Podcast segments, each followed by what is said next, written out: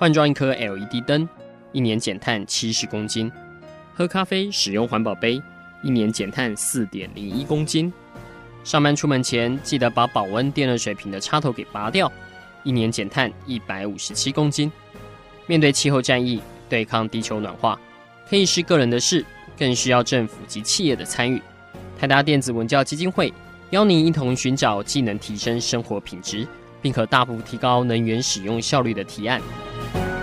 欢迎收听《气候战役在台湾》。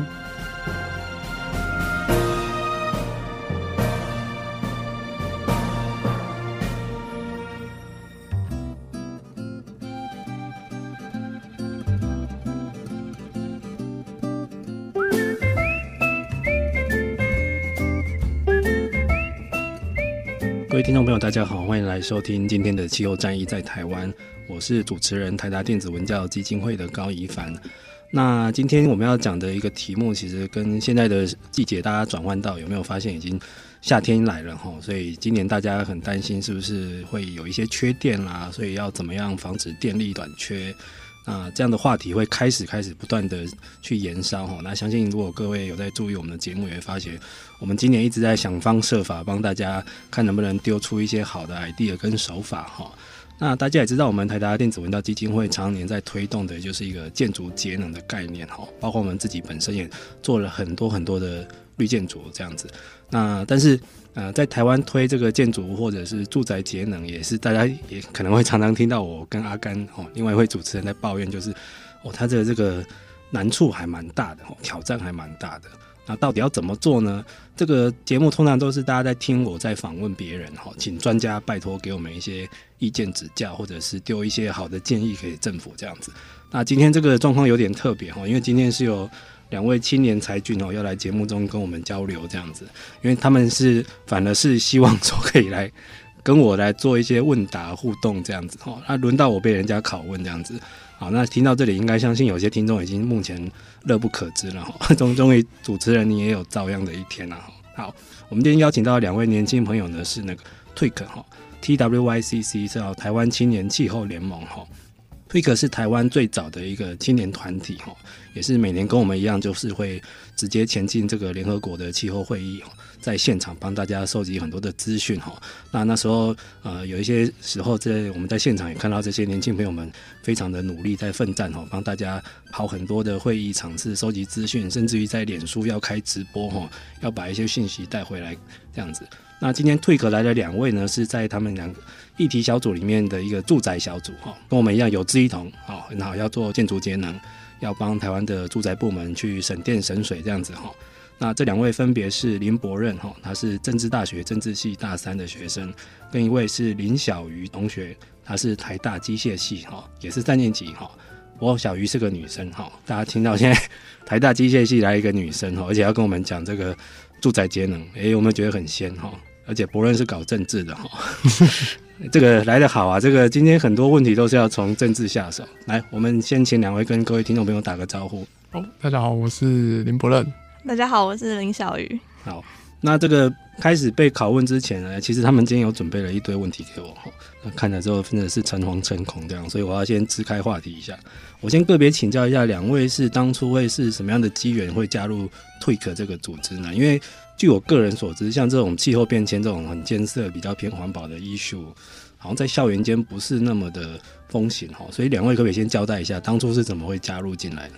呃，我是其实是从高中的时候，因为呃跟着家里的人啊一起关心环境议题那样，就是从呃在地的环境议题关心，然后就一直慢慢的接触到就是台湾青年气候联盟这个组织。所以听起来这个博任是有很好的家教哈，有家人就在从事这样子，可不可以介绍一下你的家人是谁？呃，就主要是我爸爸，我爸爸是台南社区大学的呃林元利老师这样子。哦，对对，这个林元利老师是也是我们台达常年的朋友哈，我们很多的绿建筑的案子都有跟他们在合作这样子。好，那小丽呢？你们在机械系为什么会对这个议题有兴趣呢？呃，我其实从小就对环境议题蛮有兴趣，然后后来是在上学期的时候有加入我们一个环保社团，叫耕耘雅社。嗯，然后我们其实学校有四个环保社团，那另外一个就叫呃，是我这个学期才加入，是台大气候行动社。嗯，那他当初成立就是呃，算是退课，想要在校园有个据点。后来加入之后，就开始参加退课的活动。哇，你一次加入两个社团，而且都是性质蛮接近的哦，都是比较环境议题类的哈。不过你自己进去之后发觉，哎，你这个本科本职学能机械，在气候变迁这方面，像有一些什么样派得上用场的地方？其实机械在能源这部分其实呃蛮重要的，嗯，所以我本来就是想要走呃能源方面的，所以其实相关性也蛮大的。哦，真的哦，好，这个非常的需要哦。我昨天去中研院那边开一个会哦，就说现在不是。政府鼓励大家多装一些太阳能嘛，吼，所以现在全民在抢装这样子。听说现在这累积排队在等安装或等台电公司去检查的，吼，大概已经接近两个 Giga 瓦了，吼，就是这个有这么多两个 Giga 瓦是什么概念？大概就是我们未来台湾太阳能二零二五建设目标的十分之一啦。这听起来量不大，但其实两 Giga 瓦是蛮大的，吼。那所以有这么多人在排队是为什么呢？因为听说就是没有相关的人力。或者是专家可以去现场做一些调查跟检查这样子哈，所以这个小鱼如果未来有兴趣投入这方面，相信你的业务是接不完的了。好，我现在到这边已经大概可以挣扎的，大概已经挣扎完了哈。接下来我就把时间交给两位哈，请大家看看你们今天有什么关于这个住宅或建筑节能的部分想要问我们。好，那就是第一件事想问一下，就是因为在住宅节能绿建筑。就占了，就是很重要的一件事。然后，呃，怎么去评断这个绿建筑它的减碳成效，就非常重要。那在台湾的绿建筑评估的指标，就是 EEWH 这方面，我们就想去判断说，呃，它在实际上的减碳成效是怎么样的。所以我们想请问的是，呃，就台湾 EEWH 呃绿建筑指标它的定定方式。跟国外的有没有什么优劣之别？嗯，优劣之别哦。如果你要讲不好的话，等于要给政府打脸。然 后这个，好，这个有点可怕的任务。好，台湾的绿建筑指标，这个大概是一九九九年那时候去开发出来了。好，那后续开始去做一些认证的其他的工作。那在这个时间点，其实台湾算蛮领先世界的，因为大概是世界全世界第四套这样子的一个绿建筑的一个平和的系统出来，这样子。那不过现在坊间大家都知道 E W H 哈，那其实那个我们现在知道绿建筑在做节能，只是它其中一个 E 而已了，就是能源这方面。台湾比较不一样的是，我们加入了蛮多生态类的哈，包括像水水资源哈，E W H 那个 W 就是水嘛，还有生态，还有包括健康哦，就是室内的一些空气品质的部分哈，还有一些建材的健康程度这个，呃，你可以说有好有坏，好处是说它面面俱到。譬如说，最近这几年大家在讨论空污，其实大家可能不知道，我们在台达在推绿建筑哈。最近这几年空气污染议题泛滥的时候，就开始有人在给我们踢馆。就说你说绿建筑不是要通风吗？或就开窗啊，这样子不要开冷气。好啊，现在外面都脏空气啊，你开窗看看，就是在给我们呛虾这样子。那所以这方面会证明说，当初台湾的这个绿建筑评估系统算蛮有远见的，因为它一开始就把室内健康的品质这个拿出来做考量，这样子。那其实这个跟德国的系统也是呼应的。德国有一个被动房的那个系统，它其实除了要求建筑的能源消耗的一个性能之外呢，哈，它也要求室内的空气品质。等于说，它那个两个系统就是把这个健康也列入这样子。但是你真的要说不好的话呢，其实。我倒觉得是系统它本身没有好跟坏啦，因为它比较就是看我们这种在亚热带国家适合什么样的绿建筑的系统这样子，但是就是施行的力道上，我倒是觉得可以再更强一点这样子，因为不然有好的标准，你执行不力或者是不去推广的话，其实也是浪费这样子。那刚刚为了要回答两位的问题，我去查了一下政府的网站哦，就目前我们国内到底有几栋，加起来哈。呃，有拿到绿建筑标章跟有拿到候选证书的哈，大概有这两类这样子，加起来已经超过七千栋了。这个数字每年在成长，而且还算最近这几年有成长的越来越快的感觉这样子。然后政府也蛮努力在统计它到底省水省电的那个一些绩效这样子。我再自己算了一下，帮大家算一下，每年台湾这七千多栋绿建筑，大概可以帮台湾一年省电大概一点七亿度。省水大概也是超过八千万度哈，但是，哎、大家会好奇我的资料哪里查的？其实内政部有相关的资料，但你们有听过吗？好像很少，对不对？然后你有看到这七千栋占的我们台湾的住宅数量也只有一咪咪而已，这样，因为台湾住宅大概超过八百万栋，所以我会觉得一个已经实行快二十年的标准，目前的普及率还算低，而且政府为什么没有那么广于宣传呢？这个是它的一个实行不力的问题。好，那因为时间的关系，我们第一段先到这边休息一下，下一段我们再回来听听看两位呃退壳的青年要拷问我什么。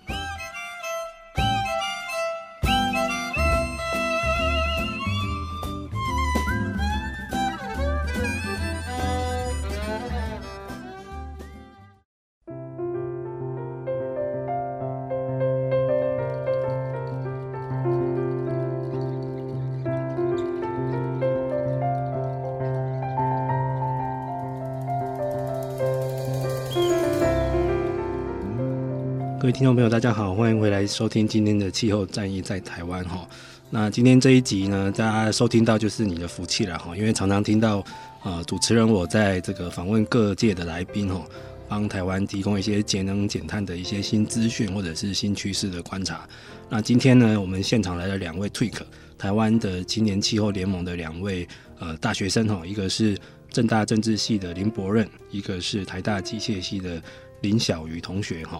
那两位今天要来是要来跟我互动请教关于住宅节能方面的一些知识，还有台湾的绿建筑的一些推广的状况哈。所以今天是轮到我被来宾拷问哈，所以各位听到这一集是你的福气哈。好，那我们 刚延续刚刚的话题呢，那两位接接下来还有什么关于住宅节能的问题要问我吗？嗯，就是刚刚讲到政策推动的力道不够，那想请问说，那目前这样子的方式。这些做法，在民众或者是产业方面的角度来看的话，呃，对于这个做法有什么批评指教？这样？嗯，批评指教，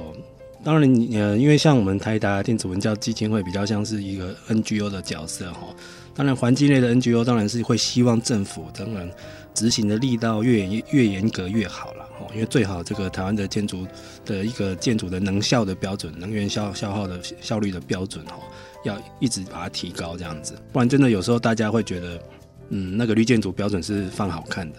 哦。我刚刚有提到台湾现在有超过七千栋拿到这个标章或者是有候选证书的绿建筑，但是它只占我们八百多万栋住宅里面的一咪咪而已哈，那表示并不是一个强制的标准。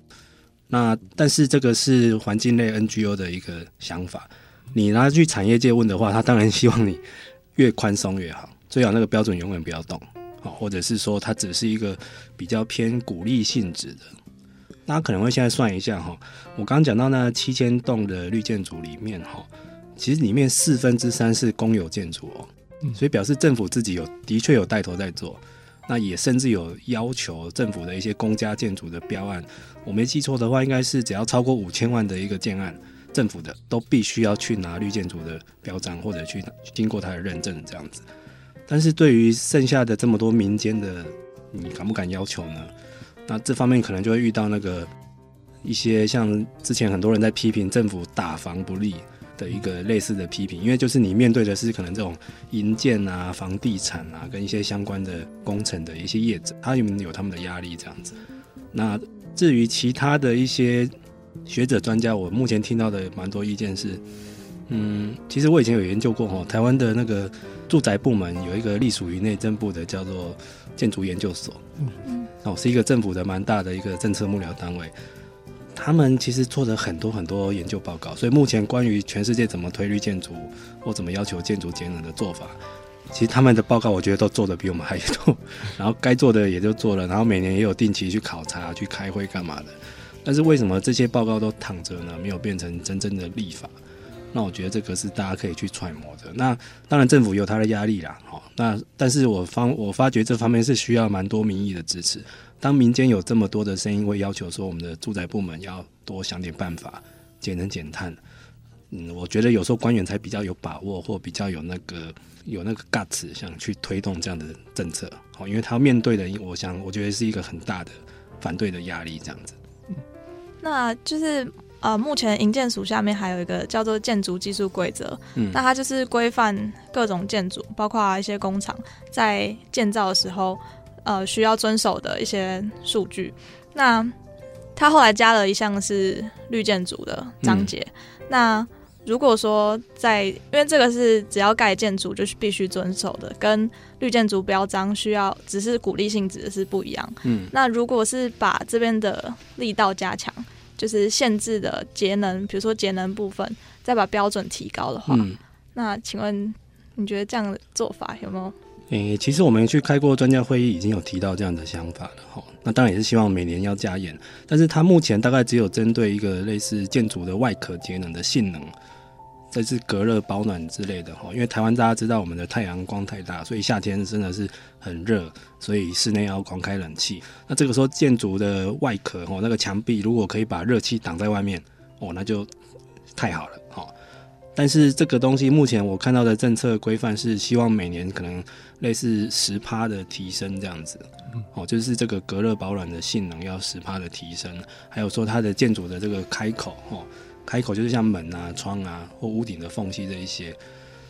这些有在要求，但是总让人觉得不是那么全面哦。你有没有一个比较全面的规范？譬如说，呃，我们在评鉴那个绿建筑的节能性能，有一个数字叫 EUI，就是建筑面积哈，每年的每平方公尺它耗的多少电，它等于是一个耗能的强度的指标。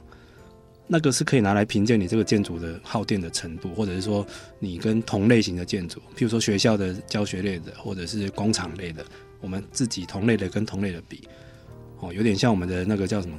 呃，棒球选手会比什么打击率哈，这个呢就是一个很公平的数字就对了。你要吧，是不是应该用这个去当标准？因为它就是一个单位值，而且是比较容易换算，让一般人民众会懂的。那但是目前好像政府的规划并没有要这么做。所以就是不知道，我们那时候在那个会议里面也有跟他们要求说，诶，那呃，如果你每年的这个法规要求的速度这么慢，那你要不要就是请大家公布这些数，诶，数字好了。大家现在有时候去一些公家机关会看到说，他们会公布他们的耗电或者是发电的那个数字哈，就像百货公司也会公布什么，我现在场内有多少人，这些数字把它透明化，就是我现在建筑我耗了多少电，或者是我在同类型的建筑我是属于省电的呢，还是耗电的？嗯，哎，但是这方面他们又会跟你回说啊，那个是呃业者有他的商业机密这样子。你 这个耗多少电也是商业机密哦。哎，对，的确对某些某些业者来说是啦。尤其像科技业，有人去说我用了多少电，那个三星就会算出我这个月生产了几片晶圆这样子。但是我相信应该不是每一种产业都会有这样的顾虑啊。所以这方面我们也是有做建言啦，但是感觉还没有被采纳这样子。啊、呃，有我昨天去开了那个会，有看到一个政府未来的规划，是蛮高兴的是。是我们那时候有一直建议说，德国有一种东西叫能源护照，嗯，建筑的能源护照，哦，就是你在做房地产买卖交易，或者是甚至你要去租房子的时候，你可以去查得到我要租的这一栋，它每年耗了多少电，或者是需要多少暖气，哦，那这个东西就是一个透明的，然后会被列入是一个交易的考量，哎，等于它会影响建筑的那个身价哦。然后政府目前有写到哈，很很感动，他有写到二零二零年哈，你引入建筑的能源护照，所以你是他有打算，但还未必会做。但是看到这一句我就感动半天了，说哇，今天讲了这么久，竟然被写进去，虽然说只有那么一句话这样子，而且是藏在最最后一段这样子，所以目前看来我觉得也是一种突破啦，表示他们也知道说有这种做法可以引进，但是会不会变成真正的立法手段，这个我们就。等着看吧，嗯，因为听说台湾的困难就跟德国不一样的地方是，就是我们在建造好一个建筑，然后跟在买卖的时候，我们里面比如说空调系统，然后那些家电器材、耗电的家电器材跟房屋的外壳是分开来的，嗯，所以其实，在实行呃像德国那样能源护照的时候，会遇到一些困难。嗯，对，这方面他们又会说是不同的政府机关在管。像你刚刚讲那个家电类的标准，那个是另外一个单位，是算经济部哦。因为家电是各种产业去生产的，所以那个家电的耗能的标准是他们在管。但是你说建筑它的耗能，或者是它什么，我们刚讲的像什么外壳哦，那些是内政部在管。嗯，所以这两个单位它并没有彼此去统合。然后还我还听到一个说法是说。大家知道我们现在在盖一栋房子是要要是要去拿什么建筑的那个执照嘛？哦，他在审执照的时候，他的算的那个耗能，他是用那个毛坯屋的 样子去形容，去预估的，所以里面都还没有住人，都只有是家徒四壁的状态，他去估，所以他会跟你说啊，那个以后放入家电就不准啦，所以那个也不要拿来当真这样子哦。但是你会觉得那很儿戏，那这样你们两个部会要不要协调一下，这样大家比较好做事啊，这样子。那我们先这边到这边先休息一下哦，我们下一段来看看柏任有什么问题。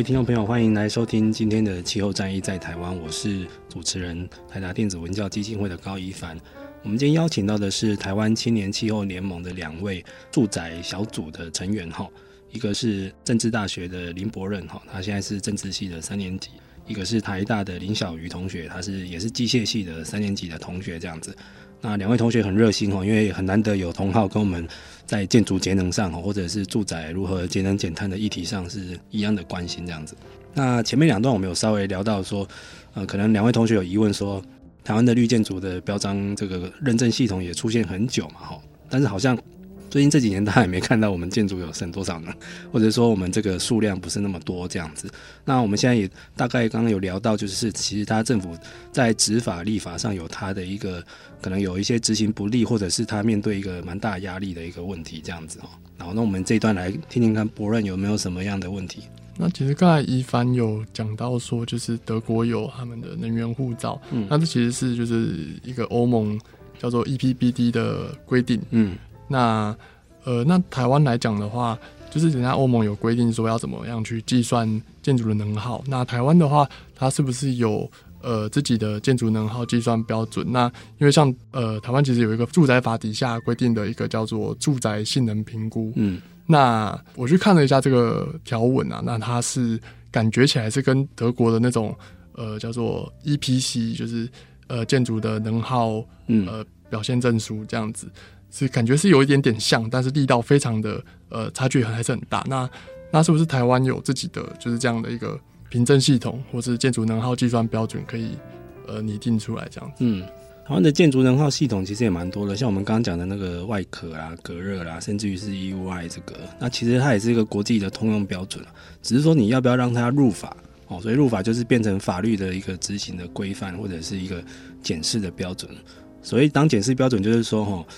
通过的超过标准的有优惠，那没达到的有惩罚，这个才叫标准。不然那个写法令就是写好看的哈。那刚刚博润哦，其实证明他们蛮用功的哦，知道这个欧盟的这个 EPBD 哈，这叫做建筑能耗指令哈，它就是每两三年或做一次公布，然后通常就是会每次公布那个标准又提升了，又提升了。像他们之前一波是公布说，呃，等到二零二零年，所有的欧盟的新盖好的建筑都必须要是零耗能的建筑。哦，你看人家已经要求到这种地步，台湾这边零耗能会被觉得是一个绿建筑的一个至高无上的一个最顶级的表现，但是以后人家二零二零年是一个基本盘哦，我会觉得哎、欸，你这个差距有多大？你大家目前可以想象到哈。那甚至于我看到一个最新的资讯是，他们在这个欧盟的建筑能耗指令会要求以后建筑要配电动车的充电桩，对，那设想的是很很广的，因为他也要求说，哎、欸，以后电动车要停哪里？那建筑要提供车位哦，而且我们刚刚讲那个是保障车位哦，它是要求十分之一的比例。如果你有一百个车位，以后要有十个是可以让电动车停的，而且不是停哦，你要准备充电桩，那个才叫是电动车专用车位这样子。那他们的绿建筑法令在管这个，我了解哇，真的是有够前瞻这样子。那目前台湾会觉得说，其实我刚刚有提到我们的建筑幕僚团队也很强，好，欧盟这些 EPBD 他们都。有定期接收资讯，也有去考察，都知道哈。但是你回来之后还是无法入法，那会觉得真的是有他一个问题这样子。在这边跟两位分享一道，我今年前几集有录到一个单元是在讲电动车的，他们就说目前台湾的一些车主买买回去之后遇到一些问题，他要在他们社区大楼的住宅的地下室停车场盖充电桩，被其他住户反对，或者是管委会哦管理委员会反对，然后他们就跑去问啊，跑去抗议啊，说我要帮地球节能减碳呢，你不给我装个充电桩？那当然他们会有他们的顾虑啊，我怕跳电啊，怕怕爆炸，这样子。那但是又会说，哎，但是谁管这个住宅的管委会？又是内政部，就是你要要求内政部来立一个管委会大楼管理法里面要要求说，你必须要对电动车充电桩要开放嘛？那在台湾大家会知道说，一讲到要立法，就是一个感觉是此路不通的感觉，因为我们现在很多法案都还在立法院去打架这样子，所以我在这边想要回答两位是说，其实，嗯，我们台达推了这么多年，有一个感想就是说，好像很多事情等政府去做好。会比较慢了，所以必须还是民间要采取一些比较自愿性的行动，这样子，嗯，那比较快，也比较不用一直等政府，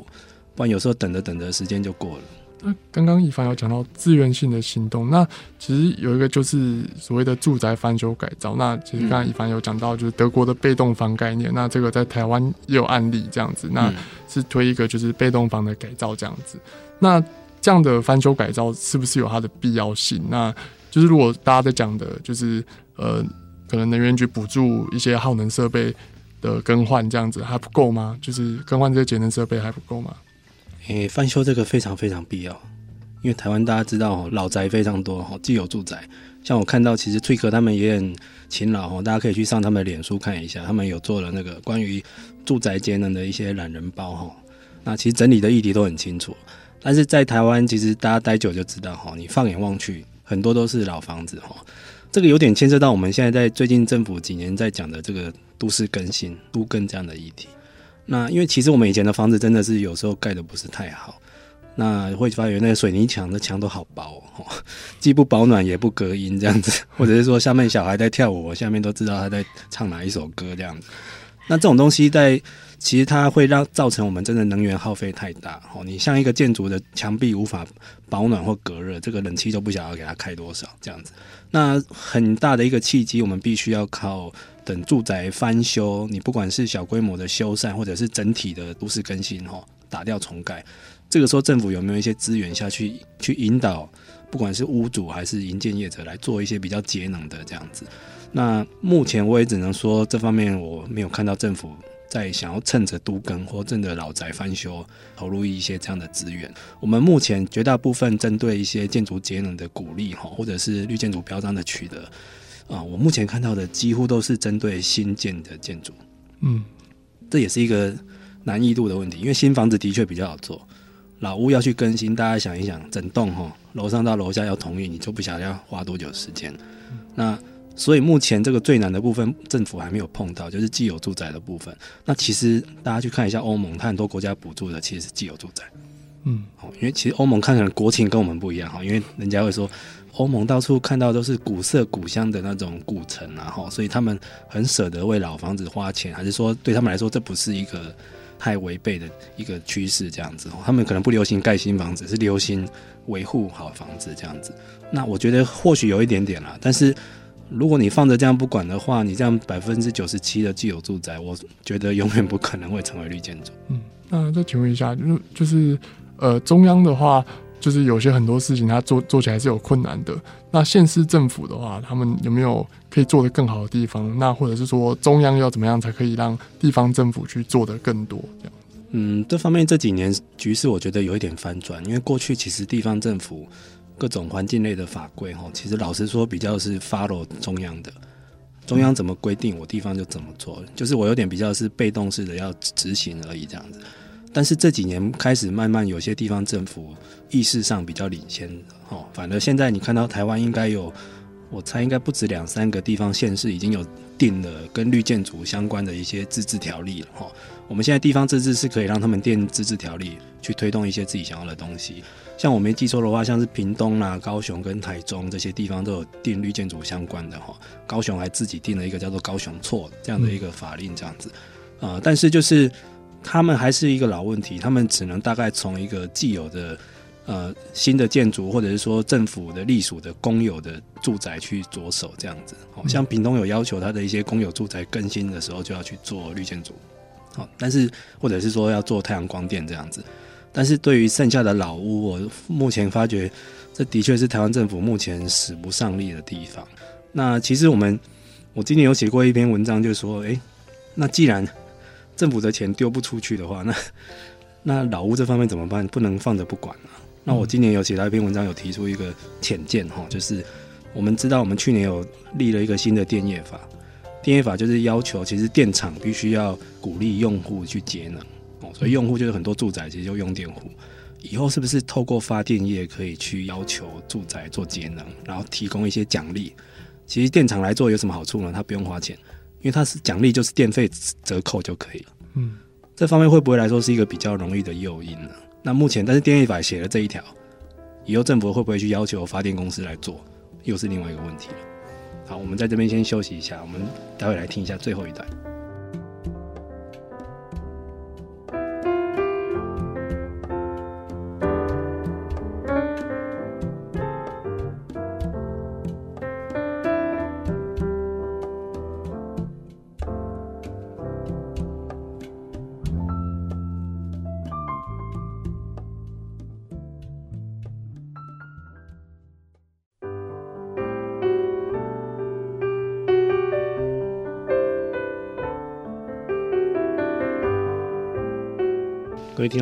来收听今天的气候战役在台湾哈。那今天蛮特别的是，轮到我被两位来宾拷问哈。今天两位来宾是台湾青年气候联盟的林伯任哈，他目前在政治大学的政治系。那另外一位是台大机械系的林小瑜同学哈。那这两位同学都是在 TWIC 里面担任这个住宅小组的成员哈。那一样跟我们台大很关心这个建筑节能的问题。那前面三段我们已经大概把目前台湾在做建筑节能的一些难处哈，跟一些我们想象的狂想，可能未来有一些什么样的 idea 可以另辟蹊径来促成的哈。那大家可以听一听当参考啦。那最后一段我们再看一下，两位现在还有没有什么问题要来交流一下？嗯，就是其实我们在看这些呃台湾的呃减碳的政策的时候，会发现呃像台湾有自己的减碳目标，那像是呃接下来在呃。有自己的能源配比的目标，这样子。那在住宅减碳上面的话，呃，有没有也设定这样类似的目标？那这样的目标有没有办法去跟呃台湾的减碳目标去做一个搭配？这样子。嗯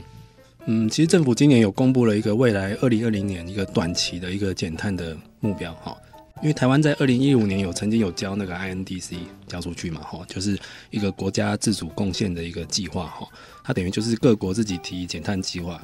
然后那时候丢出去之后，就一直因为有中间面临到政党轮替的问题，所以后来怎么短期去执行，我们短期目标设定在哪里，这些是呃到今年初才突然嘣一声就生出来了，哈，那现在是其实它整个 NDC 是定到二零五零年的目标。那初期的目标是定到二零二零年哦，就是我们再过两年，这个短期目标要做什么？那我昨天有看到一份资料，其实它有设定了哈，它有把六个用能单位哈，就是用电单位有列出来，你知知道二零二零年这两年内你要达成多少的 quota？然后我没记错的话，其实住宅部门是担负最多的。就他们也觉得，诶、欸，住宅部门是可以减最多的，所以政府的确有这方面有相关的计划。这个我现在资料不在手边，所以目前查不到哈。但是我没记错的话，其实政府对住宅部门是寄予厚望了。但是要怎么样去达成这个，我又觉得很好玩哦。这个政府定总体目标好像是上层定的，那他有没有找下面这个六个用能单位的一个，包括像建筑啦、运输啦、能源部门、农业什么，有没有抓来问说，诶、欸，你们这个目标达不达得到？就有没有在做这些目标管理或者是 KPI 的检验，还是说是很好玩的？因为可能大家不知道哈，大家可能知道就是等到二零二零年是不是又一次的选举？那到时候会不会又全部又翻盘，或者是又要重来一次？所以有时候这个目标看出来，我们也觉得诶，他写出来了，但是你能不能做到？然后等到二零二零年又是一个什么样的光景？又很费人猜疑，而且到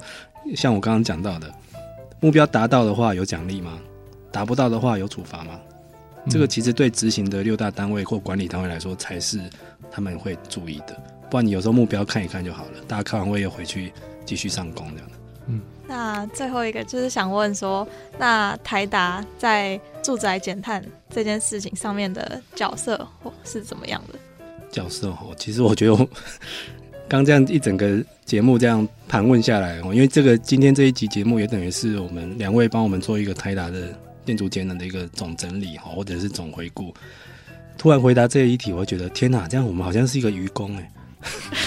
就愚公移山的那种感觉，就是我们是个先行者没错啦，因为在政府还没有规范，或者是说台湾的这个绿建筑规范标准才刚出来，我们就很努力的去达到哈。像我们的绿建筑是二零零六年完成第一栋哈，在台南工厂这样子，那也拿到国内第一个绿色的工厂这样子哈，就创下蛮多的第一这样子。但是呃，回过头来发觉，天哪，也也快超过十年了，也十几年了哈。那在目前台湾的一些建筑节能的规范，或者是在立法强度要求上，好像没有进步太多哎。嗯，这方面是我们一个比较失望的地方，这样子。那当然，这方面大家会有很多耳语啊，因为目前的政府它的部门作业可能太庞杂了，譬如说什么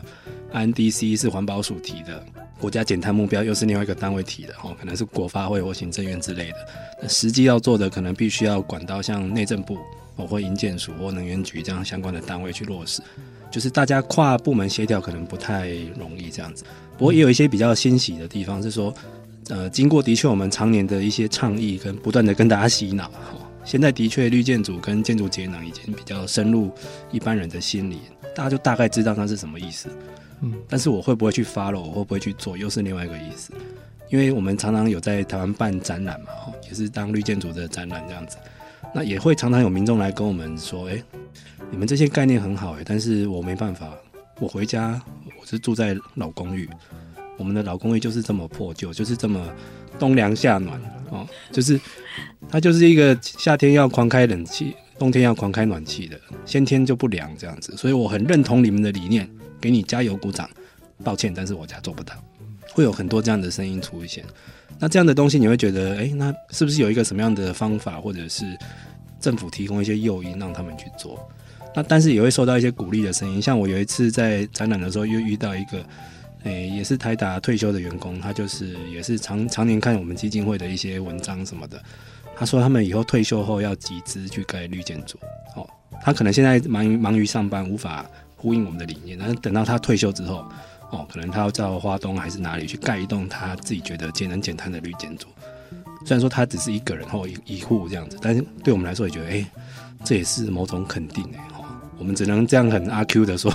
还是有一些人认同我们这样子，哎，大概是这样。那讲到节目的最后，轮到我可以拷问到两位了，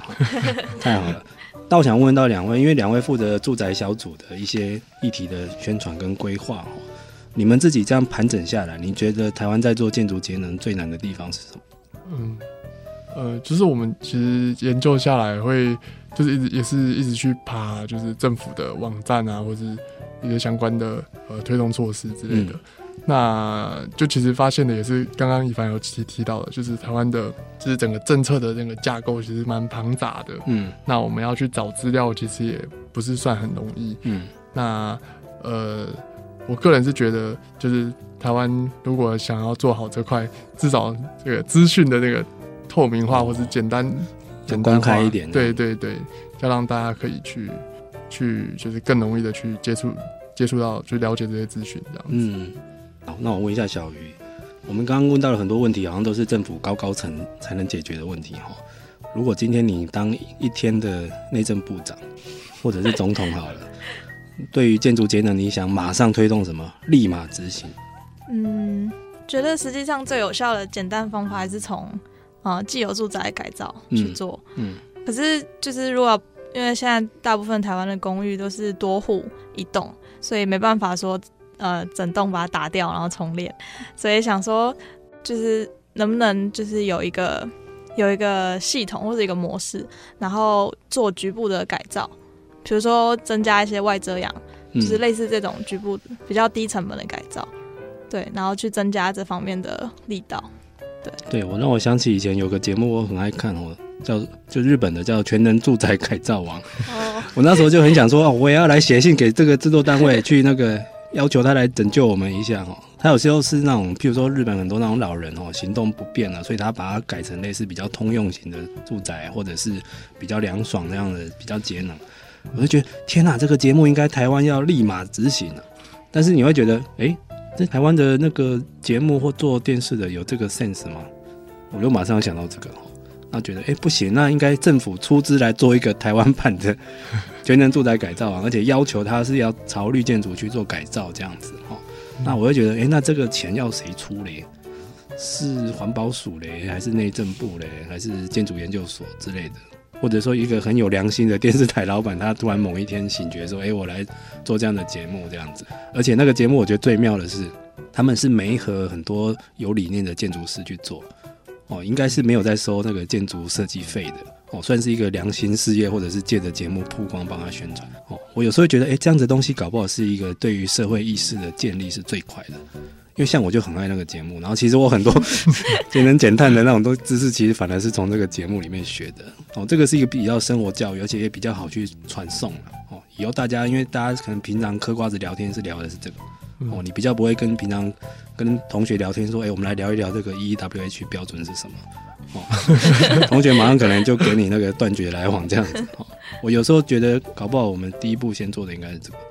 从长明的教育或者宣传的管道去想办法更 friendly 一点，哦，让家大家对这个建筑节能不再是认为是一个超级专业或者是超级困难的一个东西。好，这是我一个个人的想法哈。好，那今天我们在这边节目也接近了尾声哈，我们谢谢两位来到我们的现场哈。那之后，大家想知道更多建筑节能的讯息，也请关注我们台达电子文教基金会的相关的网站哈。还有，当然也可以到我们台湾青年气候联盟的脸书去指教一下。好，今天谢谢两位来到这边，谢谢，谢谢一帆。